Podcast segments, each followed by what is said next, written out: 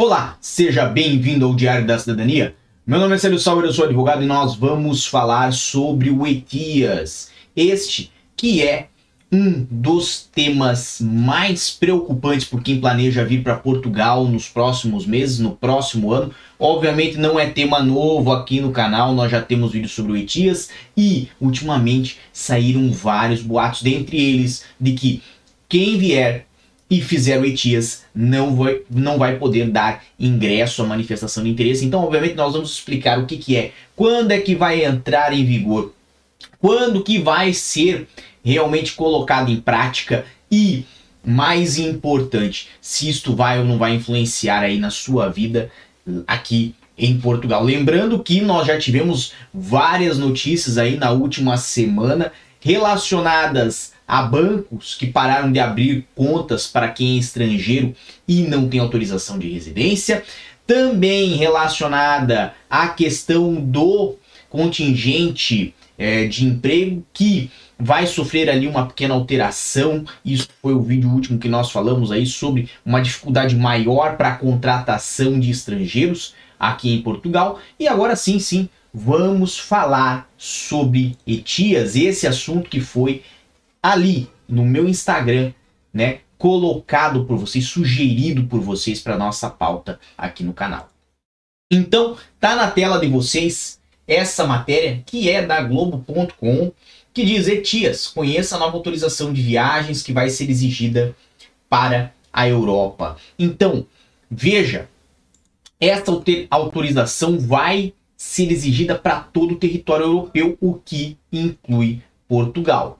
Vamos dar uma navegada aqui nessa, nessa matéria. Né? Ela fala aqui, obviamente, que é necessário preencher o ETIAS, essa autorização, e ter o ETIAS, essa autorização, para poder entrar nos países do espaço Schengen, que hoje são 26 países, não vou narrar um por um, ok?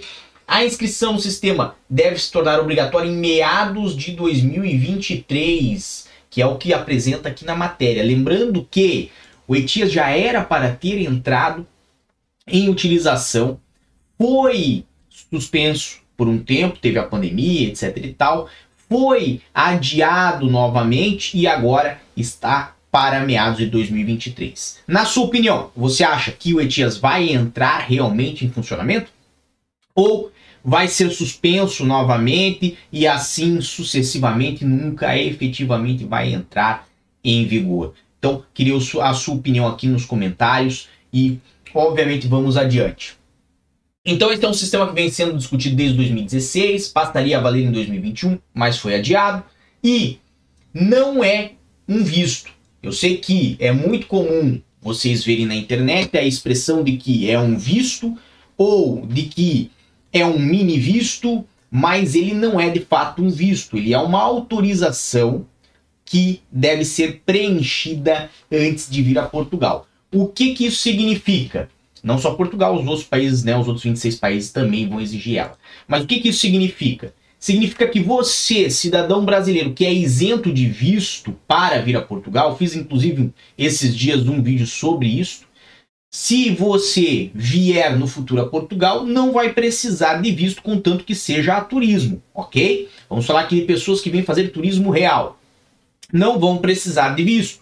Por quê? Porque, embora precisem do ETIAS, isto não é um visto. Vão precisar do ETIAS porque será uma autorização prévia à viagem. Então, é, de certa forma, um documento que se preenche prestando informações a nível europeu e essas informações vão ser confirmadas e poderão autorizar ou não a sua partida. Lembrando que o ETIAS é um documento que é válido por três anos. Ou seja, você preenche uma vez, vamos dizer, preenche lá na metade de 2023 pela primeira vez o ETIAS. Você é uma das primeiras pessoas a fazer. E ele vai estar válido até a metade de 2026. Então, digamos que você tem ali a sua autorização, o seu ETIAS, e vai fazer uma viagem em 2023, faz uma segunda em 2024, faz uma terceira em 2025, faz uma quarta viagem em 2026 antes do vencimento dele. Perceba, não falamos de uma autorização por viagem, falamos de uma autorização que vale por três anos e que você vai poder fazer várias viagens dentro do prazo de validade desta autorização, ok?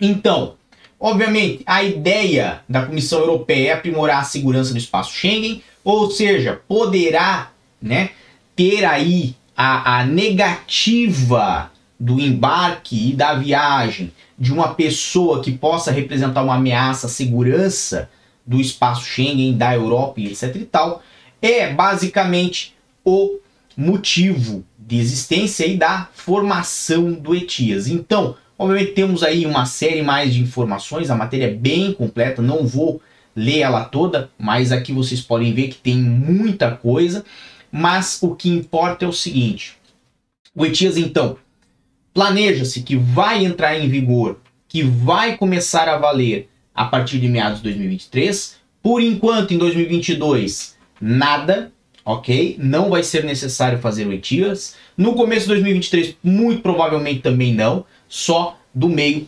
adiante. Isto se não for adiado novamente, ok? Trouxe aí uma informação. Ele já foi adiado uma vez, já foi adiado duas vezes, então pode ser adiado de novo? Pode, tudo pode acontecer. Agora, fazendo ETIAS, fazendo esse preenchimento, você tem ele com a validade por três anos. Se você vem a turismo todas as vezes que vier durante esse período de três anos, não vai ter problema nenhum.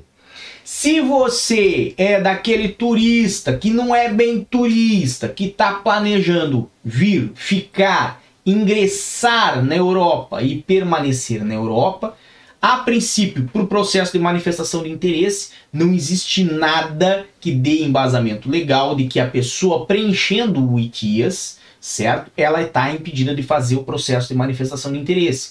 Justamente por quê? Porque o processo de manifestação de interesse é esse arranjo, né? Um arranjo bem descompassado, mas é esse arranjo que se faz quando a pessoa está aqui sem um visto válido, sem um visto adequado para a sua realidade. Ou seja, a pessoa veio a trabalhar, não tinha um visto para trabalhar e está tentando ajustar a sua situação agora que está aqui em Portugal.